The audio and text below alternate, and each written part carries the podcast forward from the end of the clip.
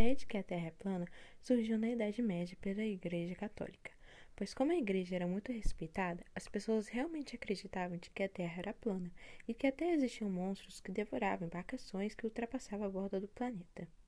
Algumas das comprovações de que a Terra realmente é redonda é o fuso horário, o eclipse lunar, as posições das estrelas, o aparecimento das embarcações e a força da gravidade.